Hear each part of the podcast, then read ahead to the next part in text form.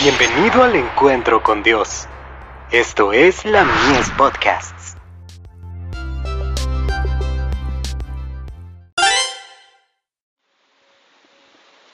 La fe por la cual vivo. Vestido de su justicia. En gran manera me gozaré en Jehová.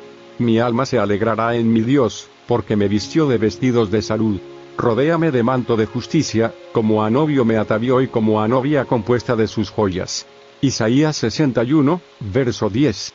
Únicamente el manto que Cristo mismo ha provisto, puede hacernos dignos de aparecer ante la presencia de Dios. Cristo colocará este manto, esta ropa de su propia justicia sobre cada alma arrepentida y creyente. Yo te amonesto, dice él, que de mí compres vestiduras blancas, para que no se descubra la vergüenza de tu desnudez. Este manto, tejido en el telar del cielo, no tiene un solo hilo de invención humana. Cristo, en su humanidad, desarrolló un carácter perfecto, y ofrece impartirnos a nosotros este carácter. Como trapos asquerosos son todas nuestras justicias. Todo cuanto podamos hacer por nosotros mismos, está manchado por el pecado. Pero el Hijo de Dios apareció para quitar nuestros pecados, y no hay pecado en él. Se define el pecado como la transgresión de la ley. Por su perfecta obediencia, ha hecho posible que cada ser humano obedezca los mandamientos de Dios. Cuando nos sometemos a Cristo, el corazón se une con su corazón, la voluntad se fusiona con su voluntad, la mente llega a ser una con su mente, los pensamientos se sujetan a Él.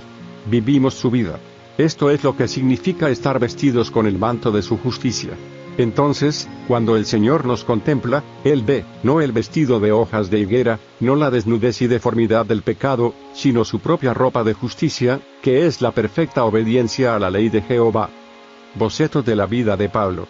Páginas 288 y 289.